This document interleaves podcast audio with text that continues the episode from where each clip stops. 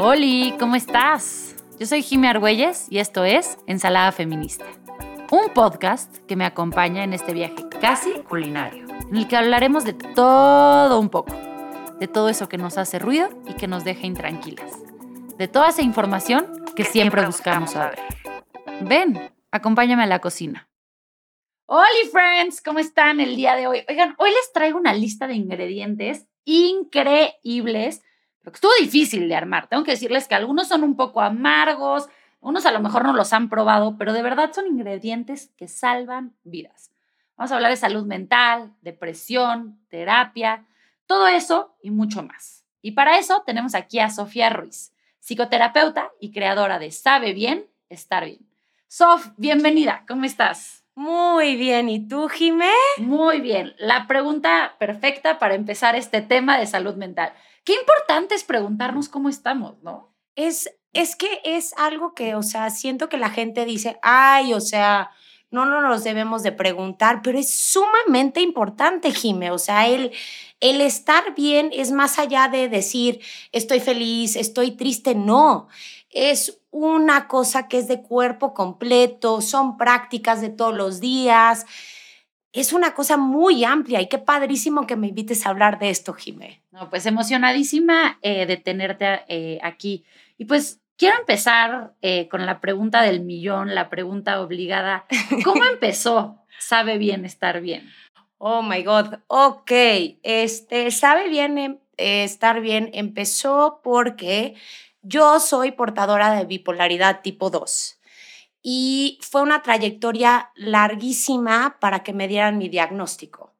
Y tanto eso como vi mucha gente en mi familia que sufría de trastornos de la salud mental, pero como hay un pinche estigma y tabú, no se hablaba y pues desafortunadamente vi a mucha gente morir en mi familia por temas de salud mental. Entonces, fue pues una larga trayectoria de mucho trauma, de mucha tristeza, putazos y demás, hasta que llegué a mi neuropsiquiatra de hoy en día, que se llama doctor Edilberto Peña de León, que me diagnosticó como Dios pinche manda, como bipolar tipo 2. Y a partir de ese diagnóstico ya chocheada, con psicoterapia y todo lo que tenía que hacer, Em, me pidió Edilberto y Marta de Baile que me trepara al podcast de Marta a hablar sobre ser una portadora de bipolaridad. Y después de esas respuestas que recibí de gente que entendía mi historia, que le gustaba cómo hablaba de la salud mental con malas palabras, con vergas, chingada madre, me la pelé, que dije, oye, pero ¿por qué no hablamos de la salud mental así, güey? O sea, como del día al día, del tú por tú y así nació Sabe Bien Estar Bien. Me encanta eh, escucharte hablar y bueno, quienes no hayan escuchado este podcast, se los recomiendo ampliamente porque justamente, Sofía, creo que estás desmitificando todas esas, eh, todo eso que durante años creo que se guardó en un, en un closet. Aquí en este podcast nos encanta hablar de que hay que salir de todo tipo de closets. Claro que sí. Y, y el, pod, el closet de la, de la salud mental es bien importante. Eh, por eso me encantaría que les pudieras contar también a las eh, personas que están escuchando eh, nuestro episodio del día de hoy, ¿qué significa ser diagnosticada con, con este, esta enfermedad que tú tienes? Pues mira, o sea, puedo hablar desde mi experiencia como bipolar tipo 2, que es un diagnóstico muy fuerte, pero también creo que deberíamos de extenderlo a otro tipo de diagnóstico, ¿no? O sea, si sufres de depresión, si sufres de ansiedad. El problema con nuestra sociedad tristemente es que pues vemos películas y entonces, no sé, una bipolar es la loca que te trae el cuchillazo y va a matar al amante. Y entonces hay todos estos mitos que lo hacen muy difícil decir así como yo lo digo, verga, pues puta madre, soy bipolar tipo 2.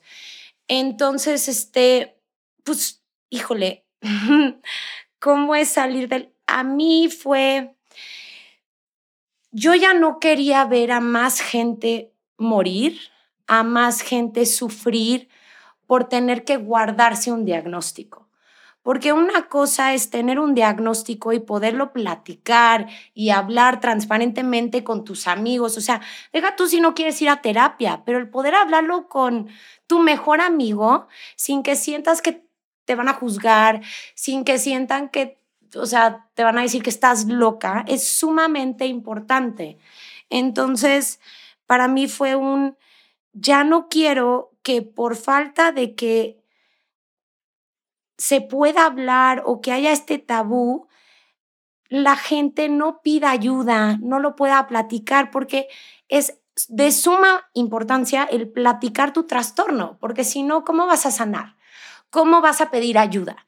Entonces, para mí fue un, mira, si la gente me quiere ver como loca, si me quiere ver como inestable, si me quiere, me vale pito, perdón, pero con que otra gente se sienta con confianza de hacerlo, me rifo. Si me quieren catalogar así, lleguenle, me vale cacahuate. Y es súper importante, eh, preparándonos para este episodio, yo te contaba que eh, yo, yo en una etapa de mi vida sufrí una depresión muy fuerte. Y la mayoría de la gente me dice, ¿tú? ¿En qué momento estuviste deprimida tú? O sea, tú tienes todo en la vida, eh, tienes una carrera que te gusta, tienes dos papás, tienes tu propia casa y yo como, ajá, y también tengo depresión.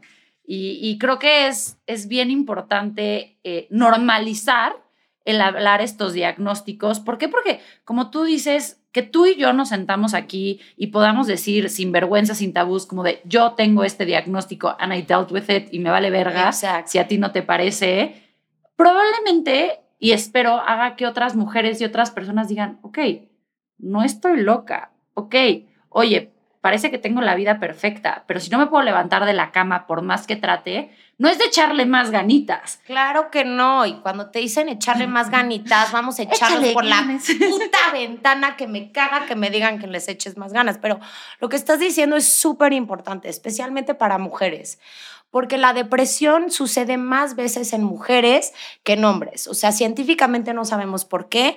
Creemos que es por nuestros ciclos hormonales y todo lo, que tenemos nosotras como mujeres, pero es sumamente importante que como mujeres hablemos de la salud mental porque desde el principio, desde el papá Freud, se trataba la histeria y era solamente en mujeres. Entonces traemos un legado de salud mental de que solo a mujeres estamos loquitas y, ay, échale ganas y la... No, güey, hay un chingo de factores que como dices tú, que tú, o sea, decías, tengo, la gente te decía, tengo la vida perfecta, pero no es eso la depresión. La depresión tiene N mil factores más allá de la pues como se dice, like the book cover, ¿sabes? Tiene muchas cosas más atrás. Y eso es bien, bien importante, porque tú lo decías también con el estereotipo de lo que significa la bipolaridad. O sea, como que hay las, las películas, los libros han pintado un estereotipo de qué es sufrir una, un, trastorno de, de, salud mental o una enfermedad este, mental. Y, y, esto nada más está como apilando a, a estos grandes mitos que existen eh, alrededor del tema. Y entonces te diría, para ti, ¿cuáles son los grandes mitos de la salud mental? Uno, que todo es en las mujeres, porque siento que la, el, cine, la media, o sea, hace mucho hincapié en que las mujeres somos las que estamos locas. O sea, si piensas en Glenn Close, en esa película que casi mata a una familia, si piensas en Girl Interrupted, todas son mujeres. Entonces, ese es un, ese es un gran mito que se tiene que echar para un lado. Ese sí lo podemos eh, Sí, ya, ponlo al closet, o sea, y guárdalo. Cierra la llave, cierra y tira la llave por el precipicio. Eh, por favor, y tírala, o sea, al mar, no me importa. La otra es que ir a terapia es solo cuando estás en crisis. Eh, creo que la gente piensa que la psicoterapia, que, o sea, coloquialmente decimos terapia, es solo cuando, no sé, se te murió un pariente, eh, momentos de crisis, que no es exactamente cómo va. Em, ¿Cuál es otro mito que se me ocurre? Pues que si tienes un trastorno de salud mental equivale a estar loco. La palabra loco o loca es sumamente fuerte y no tiene nada que ver. O sea, la verdad es que se tiene que usar el lenguaje apropiado para identificar los trastornos mentales y, el tener uno no equivale a ser loco o loca. Totalmente. Eh, y este segundo punto que decías de ir a terapia eh, o ir a psicoterapia no es solo cuando estás eh, en crisis, me parece crucial Porque yo soy, eh, yo soy hija de la terapia. Mis papás se, divorciaron. Mis papás se divorciaron cuando yo tenía menos de un año. Entonces, eh, yo ahorita estoy tomándome un break, pero podría decir que me eché 28 años yendo a todas las terapias que te puedes psicoanálisis lacaniano, freudiano, terapia conductual, cognitiva, o sea, you name it and I've done it. Pero yo lo que me di cuenta es que eh, me, dio tantas herramientas para afrontarme a la vida que cuando se me presentaron crisis, las, las pude manejar. Pero pensar que la terapia solo funciona o solo es para cuando ya estás en la crisis, es pensar que, por ejemplo, la medicina general preventiva no debe de existir, que es tú solo ve urgencias, no vayas a hacerte los chequeos, no te hagas análisis. ¿Por qué hay esta creencia que nos dices de que solo cuando ya estoy en crisis voy a buscar ayuda?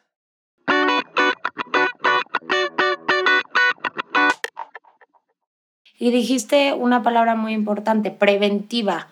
Y a lo mejor así se debería de ver la psicoterapia. Ahora, sabemos, como tú me lo estás diciendo, hay lacaniana, hay freudiana, hay N mil tipos de terapias. Pero creo que un mito que se debe de quitar es que es la terapia o la psicoterapia es más un proceso de autoconocimiento. Es un proceso que te ayuda, como justo dices, con herramientas para enfrentar justo momentos de crisis. Entonces, empezar en la terapia a los 14 años sin o con crisis estaría perfecto.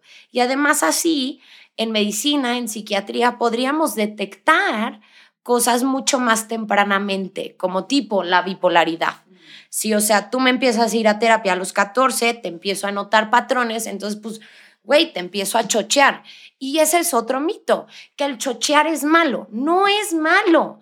El chochear no es malo. O sea, aquí te estoy diciendo una persona que toma, a ver, vamos a ver, tomo 900 miligramos de litio al día, 75 miligramos de antipsicótico y una pastilla para dormir. Y, y no está mal, es nada más porque yo tengo un desbalance químico y así me mantengo tablas y así puedo estar aquí contigo. Ese es otro mito. 100%. Y ese a mí me pasa, yo, yo vivo enchochada, pero para todo. O sea, yo, yo tomo eh, la de la gastritis, entonces tomo Dexivan de 60, Alegra de 180, que es para las alergias, alergia a la vida. Eh, tengo, eh, tengo que tomar también un, uno, que se llama, uno que es pantoprazol, que es para la ansiedad, tomo citalopram para la ansiedad, tomo pastillas anticonceptivas eh, y tomo Davex para eh, la resistencia a la insulina. Ya escucharon mi farmacia, pero déjenme decirles que en mi caso, la gente la divide muchísimo. Es perfectamente normal que tomes algo para las alergias, perfectamente normal que tomes algo para la gastritis, pero ¿realmente necesitas algo para la ansiedad? ¿Realmente necesitas dos pastillas para la ansiedad? ¿No será que estás yendo con un doctor que a huevo te quiere pastillar? O sea, paren de mamar. O sea, si, si, me dio una pastilla es porque necesito una pastilla. Entonces, está cabrón eso que no podemos como entender que la... No, no tengo el conocimiento teórico atrás, pero diría que la gran mayoría, si no es que todas las enfermedades mentales, vienen de un desbalance químico. La mayoría sí, sí tienes razón. Hay también factores como la genética o la biología, por ejemplo, en depresión se han visto individuos que biológicamente tienen un hipocampo más chico que los demás. Eso ya es biología, así naciste y no, te la pelaste.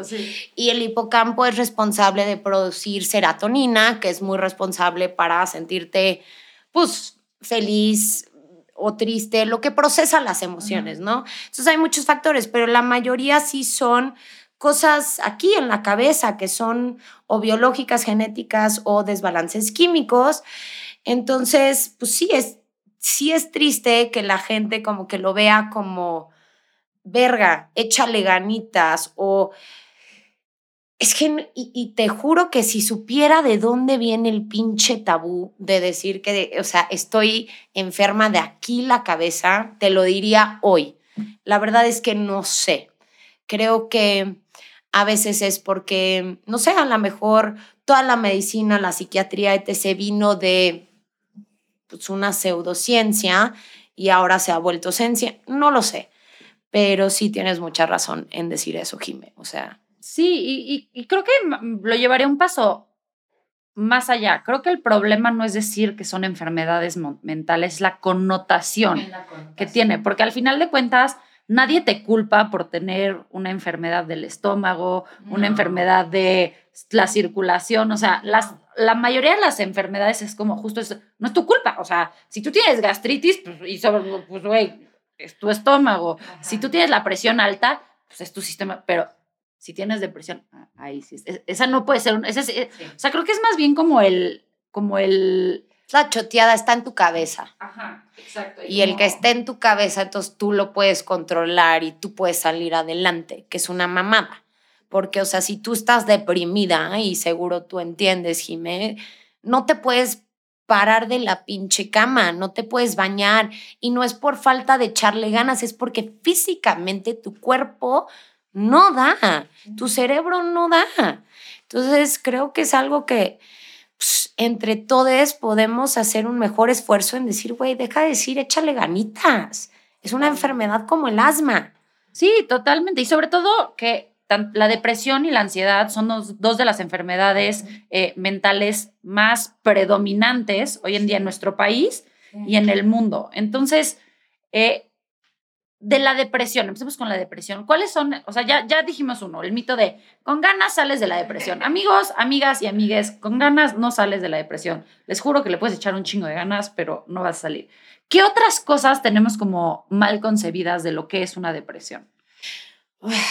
Este, pues todo va por lo que tú estás diciendo, ¿no? O sea, que todo está en tu cabeza, que es ficticio, que tú lo inventas.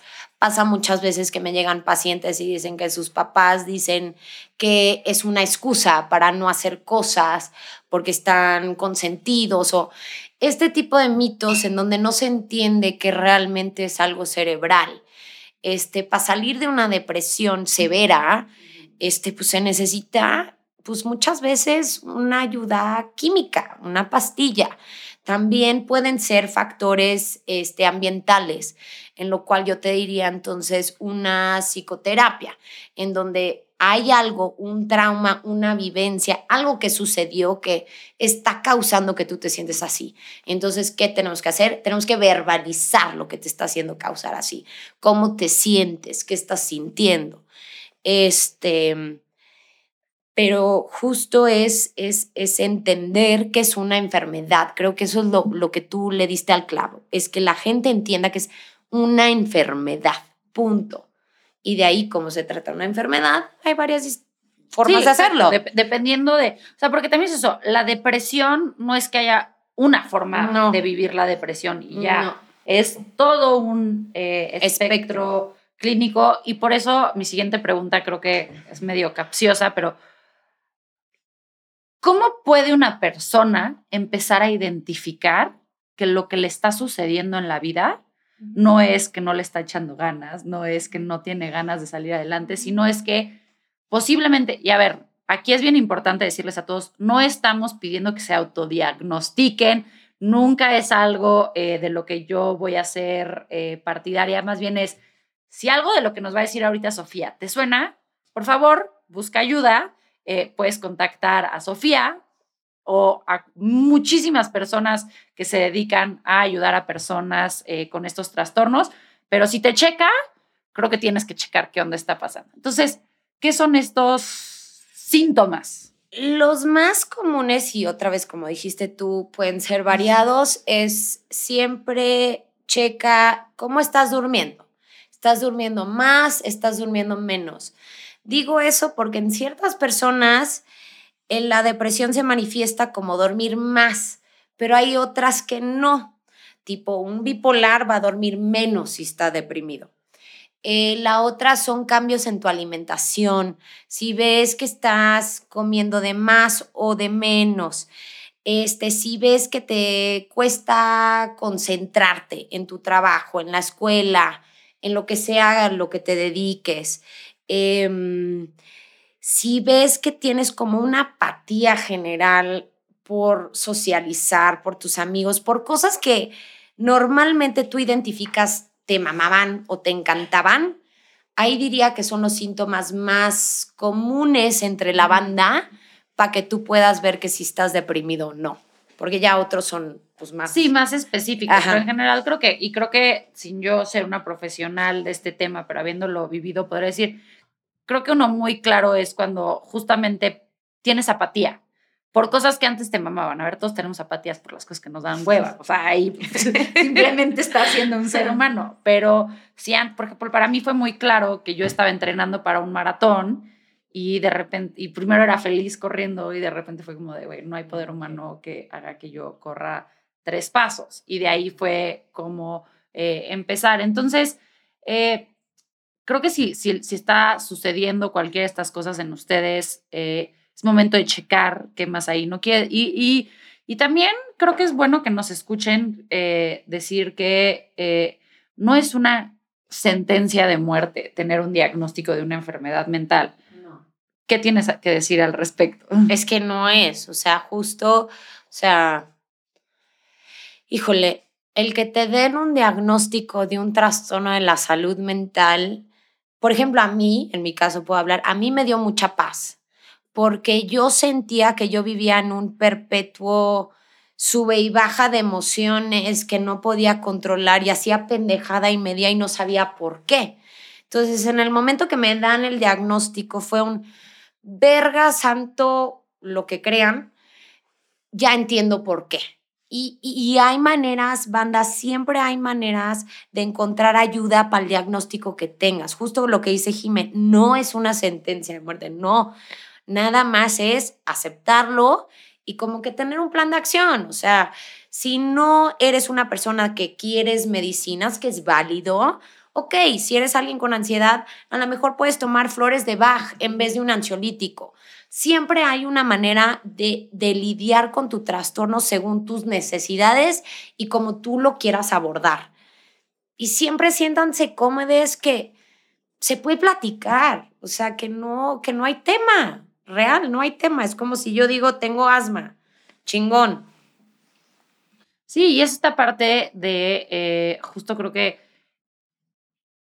entender que es mejor saber y buscar una solución que seguir viviendo en el closet de la salud mental y dándote de topes y pensando que todo es tu culpa y como tú nos, nos contaste en tu experiencia, como no pudiendo eh, explicar tu comportamiento, y cuando ya tienes una, una explicación, pues, you can do something about it. Exactamente. Pero no sé por qué a los seres humanos nos encanta vivir en, vivir en la oscuridad. Ah, prefiero no saber. A mí me pasó, tema totalmente distinto, pero yo la primera vez que me hice análisis de enfermedades de transmisión sexual, estaba cagada y decía, no, si, si tengo algo, prefiero no saber. Hasta que uno me dijo como de, güey, ¿por qué preferirías no saber que saber? Pero siento que es muy normal, ¿no? O sea, ¿qué es el dicho en inglés? Ignorance is bliss. O sea, sí hay algo al respecto, ¿no? O sea, y no, no creo que esté mal el, no querer saber, pero este, sí siento que para temas de salud mental también es muy normal querer estar en el closet porque nuestra sociedad no lo acepta como una asma o como otra enfermedad. Entonces, yo siento que todo el abordaje de salud mental tiene que ser que personas como nosotros promulguemos que la gente lo hable y lo platique con transparidad, pero también entender si hay gente que como que le da el patatus, porque pues al final del día somos sociedad y pues conciencia colectiva.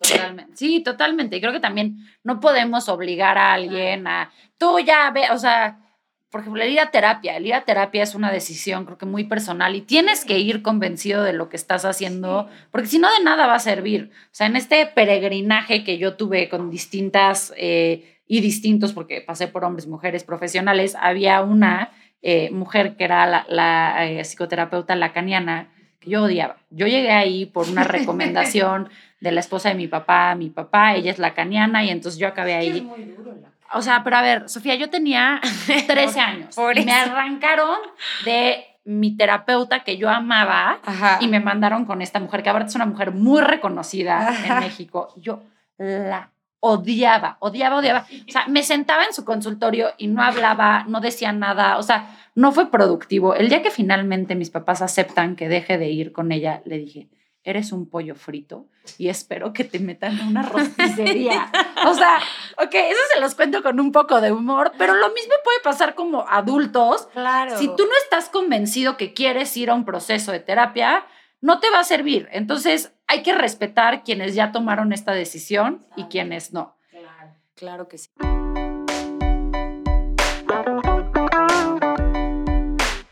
Quienes estén en el borde de, de que todavía no son este, hijos de, de, la terapia como yo, eh, ¿qué les puedes decir para animarlas, animarlos a que lo intenten?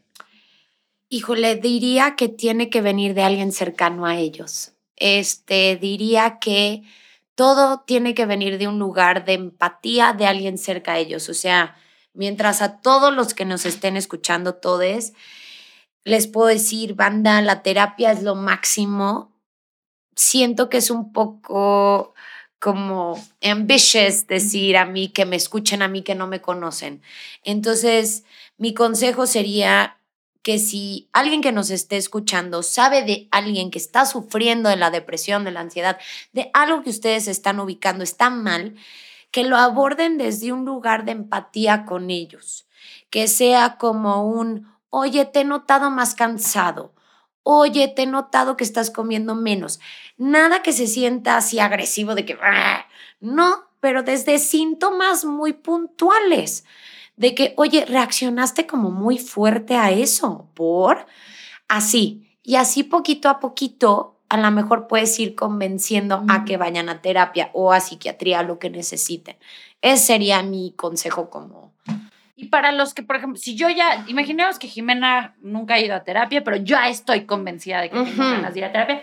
Y no pensemos que yo no tengo ningún tipo de enfermedad mental diagnosticada, porque pues no sabemos, pero que más bien, y no estoy en crisis, es más bien como de, oye, hoy en día todo el mundo me habla de terapia, estaba escuchando Ensalada Feminista, de ahí me fui a escuchar Sabe Bien Estar Bien.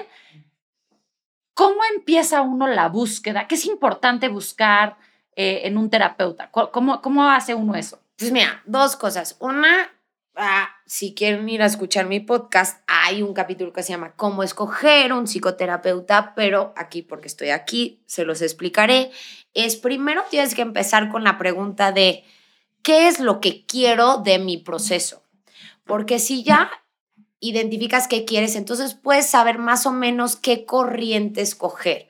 Porque como tú bien sabes, hay lacaniana, hay psicoanálisis, hay conductiva conductual, hay dialéctica, hay en Emil. Entonces, primero, la primera pregunta es, ¿qué quiero de este proceso?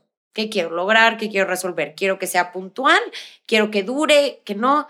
Y ahí vas filtrando. Y ya después de que ya filtraste la corriente de psicoterapia que quieres, yo diría que la segunda pregunta es, ¿con quién me siento cómodo o cómoda o cómodo?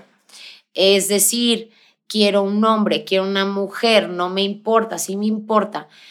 Yo sé que el género no es importante, pero sí hay gente que tiene preferencias de con quién quiere estar y al final del día la psicoterapia, cualquier corriente que tú quieras escoger, vas a estar mucho tiempo con esa persona. Entonces me haría esa pregunta como la segunda y luego diría, que es como un, you know, try and fail. O sea, a lo mejor dices, ok, ya, o sea, sé que quiero conductiva conductual, quiero que sea mujer y vas con una y chinga tu madre, es castrante la mujer. Pues ni modo, pues te vas a la que sigue. Y es un poco cagante el proceso, pero al final... Como las first dates. Exacto, dates. es como first dates. Tienes que coger a tu... Coger, perdón. O sea, tienes que... Bueno, sí, sí pero tienes que pero escoger no, a, a terapeutas, por favor. Por favor, no lo hagan, porque no y, podemos. Y si sí, pues ya no vayan No, igual, exacto. para... Pero tienes que escoger a tu amante metafóricamente. O sea, tienes que escoger con quién quieres estar, con quién quieres decirle tus cosas más íntimas para hacer el trabajo. Entonces, ese sería mi consejo. No se los cojan, por favor. por favor, eh, no lo hagan. Y bueno, creo que uno de los mitos, ya para cerrar, eh, uno de los mitos más grandes que yo escucho alrededor de eh, recibir terapia, buscar ayuda mental, es que es carísimo y que es solo para los privilegiados. ¿Qué tienes que decir al respecto?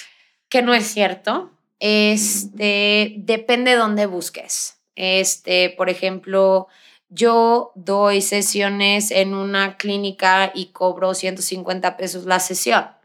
Entonces, este, realmente sí es para todos, sí hay este mito, creo que es súper certero y especialmente en Estados Unidos cobran tu hígado y tres otros órganos, pero si buscas en lugares específicos, en clínicas, en, no sé, en recomendaciones, sí hay de todo, hay desde 150 pesos a 1200, dependiendo, realmente depende en área y también como que en dónde busques, si es privado, si es público, etc. Pero eh, les digo a todos que todes, que mm, sí hay para todos y, sí se puede.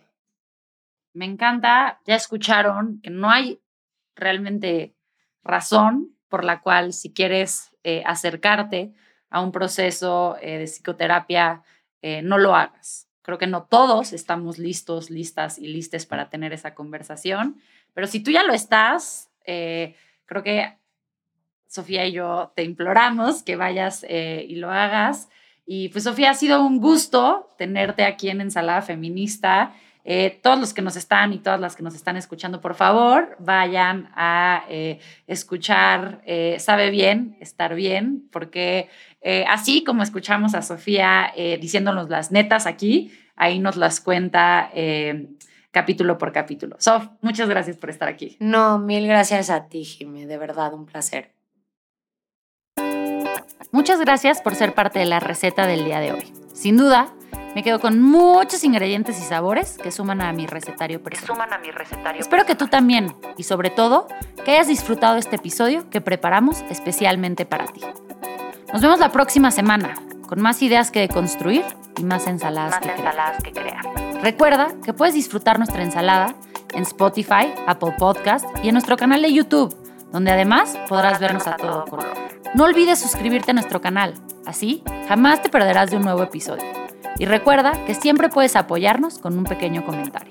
Ensalada Feminista es un podcast de The Podcast Inc. Dirección por Estefanía Rosas. Producción y edición de audio por Alex Nova. Guiones a cargo de Scarlett Linderos y producción y edición de video por Cómplice. Yo soy Jimmy Argüelles y nos vemos la próxima semana.